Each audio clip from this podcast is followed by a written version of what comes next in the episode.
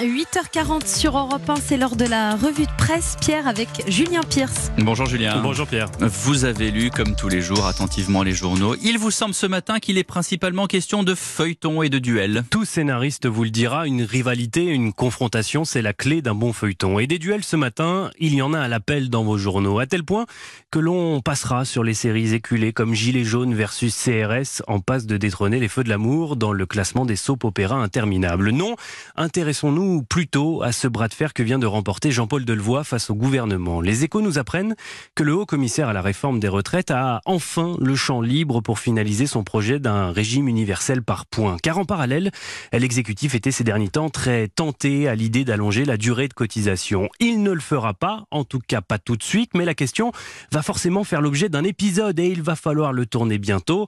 Les projections rappellent l'opinion, font état d'un trou dans le budget des retraites qui pourrait atteindre en 2025 15 milliards d'euros. Dans la série des reproches faits à François de Rugy, un dîner secret avec un lobby. Il y a quelques jours, Ouest France nous révélait que le numéro 2 du gouvernement a organisé fin mars un dîner dans son ministère avec des personnalités importantes du monde de l'énergie et Marc Tessier d'Orfeuille, qui est cet inconnu du grand public invité euh, discrètement dans les salons de la République. Un lobbyiste aux méthodes problématiques, écrit les jours. Le site d'information a enquêté sur cet acteur de l'ombre qui depuis 25 ans s'immisce dans les coulisses du feuilleton politique. Sa société a dépensé euh, l'année passée près de 800 000 euros pour influencer les députés. Sa méthode préférée, créer des clubs rassemblant industriels et élus. De son propre aveu, euh, Marc Tessier d'Orfeuille en anime pas moins de 25 différents. Dans le catalogue, on trouve le club des voitures écologiques, le club de la table française, le club de l'investissement public et même le club du dernier kilomètre de livraison. Il y en a pour tous les goûts, c'est le Netflix du lobbying.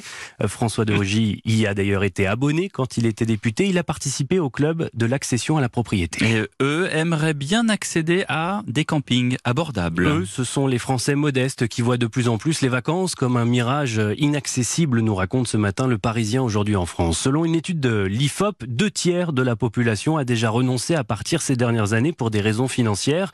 La faute, en partie, au tarif des campings. De nombreux établissements sont montés en gamme, exit les tentes que l'on peut planter une ou deux nuits, place au bungalow louable uniquement à la semaine. Pour s'en convaincre, il suffit de regarder les chiffres. En 2001, les campings 1 et 2 étoiles représentaient 65% du parc. Ils ne sont désormais plus que 29%. À ce rythme-là, Patrick Chirac n'est pas prêt de revenir pour un quatrième épisode de la saga Camping. Le cinéma tricolore, justement, va perdre l'un de ses euh, fleurons. Selon les informations du journal du dimanche, reprises ce matin dans tous vos journaux, la société de production de Luc Besson va être euh, cédée à Vine, un fonds américain.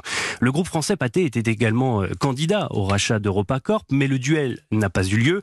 Le réalisateur du Grand Bleu a préféré confier sa société à son principal créancier. C'est la chute d'un empire, titre Ouest France. EuropaCorp devait être une série à succès, un Hollywood à la française, c'est raté.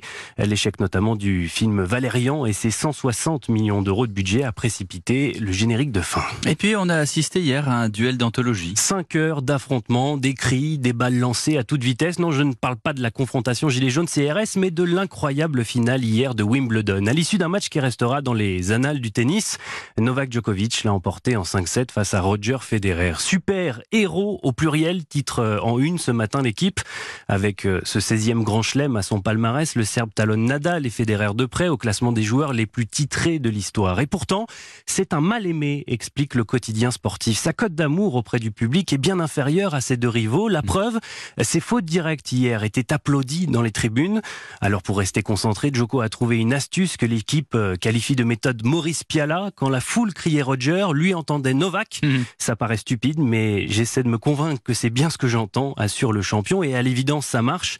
Djokovic a remporté 4 des 5 derniers grands chelems, une série encore loin d'être terminée. Maurice Piala qui avait dit Vous ne m'aimez pas, ben je ne vous aime pas non plus. On termine avec un duel hautement improbable dans Libération. Duel euh, très ironique euh, entre d'un côté Greta Thunberg, la lycéenne suédoise devenue icône de l'écologie, et de l'autre Frankie Zapata, l'homme qui a volé hier au-dessus des Champs-Élysées sur son Flyboard Air, sorte de skateboard à réacteur. La première fait la une de Libération. Dans un entretien exclusif, Greta Thunberg martèle que nous devons agir au plus vite pour sauver la planète. 2020, dit-elle, est notre dernière chance pour infléchir la courbe des émissions de gaz à effet de serre. La lycéenne a d'ailleurs euh, accepté l'entretien qu'à une seule condition, que la journaliste de Libé se rende à Stockholm en train et non en avion.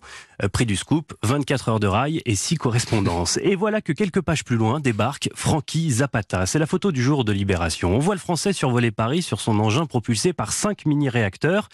Consommation 24 kilos de carburant pour 8 minutes de vol, soit plus que la consommation par passager d'un avion reliant Paris à Stockholm. Merci Julien Pierce.